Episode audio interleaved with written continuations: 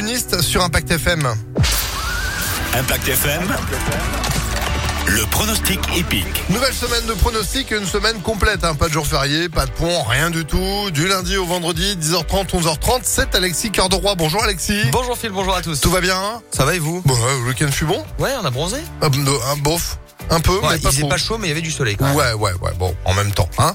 Euh, le soleil est là, direction Strasbourg. C'est pas trop le soleil à Strasbourg aujourd'hui. Mmh, sais pas. En tout cas, le quintet se court là-bas. Ouais, l'Alsace à l'honneur. Notre euh, quintet du jour des 13h50 sur la longue distance, 3000 mètres. Ils seront 15 au départ, dont l'incontournable Goya Seniora qui tourne autour du pot depuis quelques courses. Et le mérite de gagner un quintet de la sorte, ce sera notre favori. L'As donc en tête, opposons-lui l'entraînement en chapé Watchmen le 6 avec Yoritz Mendizabal. Viendra ensuite le 5 Sudan très régulier en ce moment. Enfin de pareiller l'entraînement Graffard qui fait le déplacement. Ispahan le 3 qui peut mettre tout le monde d'accord ainsi que le 4 Never Give Way avec l'homme au gant blanc qui vient à Strasbourg Gérald Mossé. 1, 6, 5, 3, 4 et 2 en cheval de complément. Côté jardin qui monte en puissance. 1, 6, 5, 3, 4 et 2 pour aujourd'hui Strasbourg.